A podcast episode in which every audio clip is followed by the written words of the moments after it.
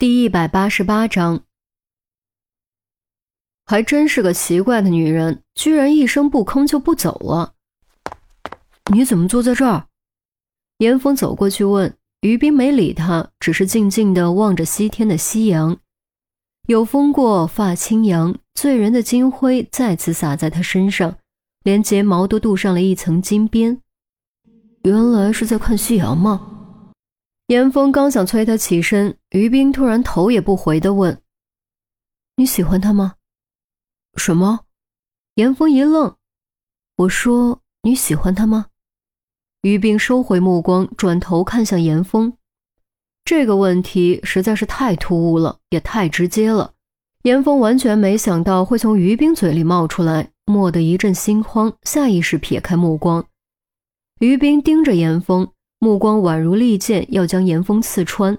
正当严峰不知所措，不知道该如何回答的时候，于冰突然一言不发站起身，径直从严峰身边穿过。没有回头看他哪怕一眼，严峰原地站了不知道多久，直到夕阳余晖突然暗淡，才抬头望向天际即将熄灭的光边，喃喃自语：“我喜欢他吗？”当他进屋的时候，正好赶上开饭，帮着分好碗筷。于国庆喊于冰吃饭，说新加的几个菜都是他最爱吃的，于冰却借口不饿、困了，不出来吃饭。刚出院就不吃饭，这怎么行？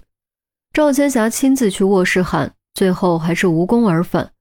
显然，夫妻二人都拗不过这个宝贝女儿。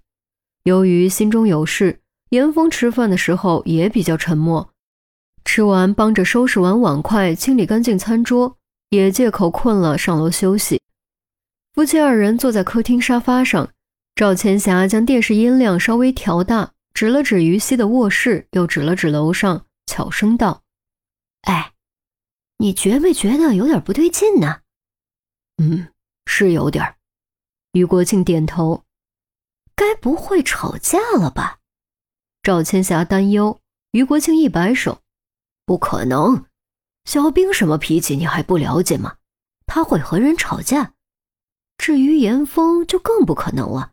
这孩子很懂事。”不至于和小兵闹什么矛盾，也对，那是为什么呢？赵千霞困惑。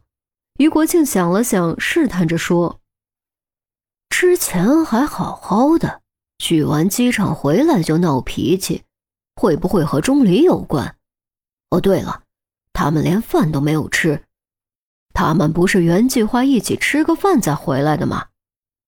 赵千霞一拍掌心：“对呀。”我这就打电话问问去。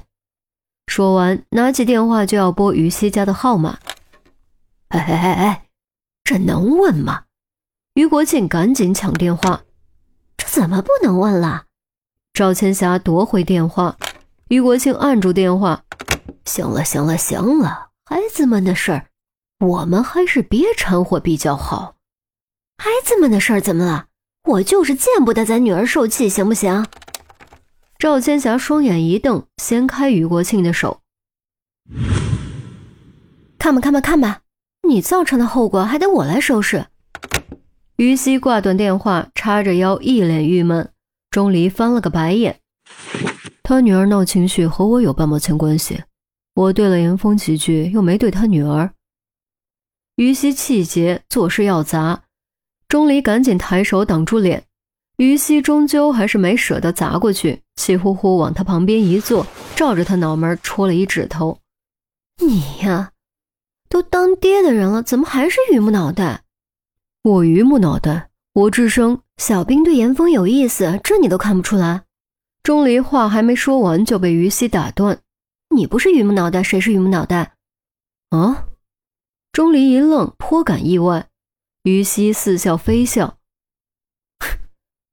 你不是观察力厉害的很吗？看一眼就能把人剖析个底朝天，怎么没看出来啊？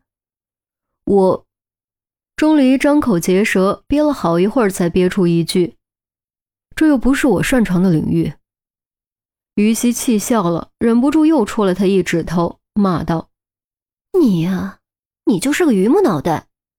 话刚落音，突然被钟离一把抱住：“哎，你做什么？”于西吓了一跳，想你了，刚好你妈和那小子不在，我看我们就不要浪费时间了吧。钟离说着，嘴已经凑了上来。别闹，你松手，还有正事要说呢。于西却红着脸推却，手上却没什么力气。正所谓小别胜新婚，钟离去英国这么久，他又何尝不想呢？只是他真的还有好多事要问要谈呢。这就是正事，别的明天再说。钟离不由分说，将于西扑倒在沙发上。于西无奈嗔了他一眼，很快融化在丈夫阔别多日的温柔之中。黑暗之中，只有辗转反侧的声音。于冰睡不着，虽然他很想让自己睡着，但就是睡不着。绵羊数到一千多了都没用。其实他也不知道自己为什么会突然问出那句话，他发誓自己不想问的，但不知怎么就是问出了口。而严峰的反应让他非常失望，甚至有点生气。他希望严峰下意识否认，或者别的什么反应都可以，唯独不希望严峰慌张闪烁。可惜严峰慌了，那闪烁的眼神将他暴露的淋漓尽致。以至于现在，只要一闭上眼睛，脑海中就会浮现出严峰的眼神，哪怕用枕头捂住脑袋都挥之不去。用力将枕头从脑袋上拿下来，摔在旁边。于冰猛地坐了起来，咬着下唇，犹豫了好一会儿，就好像下定了什么决心，抓起手机，点亮屏幕，打开聊天软件，拇指飞速律动。然而，就在他即将按下发送键的时候，他又犹豫了。咬着指关节，盯着屏幕看了片刻，突然一通狂按，删掉刚刚输入的内容，然后重新输入，如此往复循环，足足过去了半个多小时，直到电量跳红，还没有发出去任何内容。电量不足的提示音在安静黑暗的房间中显得特别刺耳，宛如一滴落入油壶的火星。于斌感觉一股从未体验过的暴躁自内而外爆发出来，顷刻间传遍四肢百骸，直达头皮指尖，让他举起手机就要砸出去。